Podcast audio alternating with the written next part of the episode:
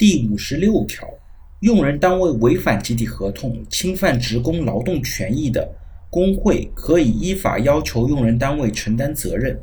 因履行集体合同发生争议，经协商不成的，工会可以依法申请仲裁，提起诉讼。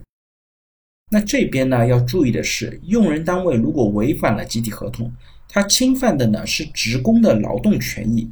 提起仲裁或者诉讼的主体呢是工会，而不是劳动者。对于相关的仲裁或者诉讼来说呢，协商也是它的必经程序。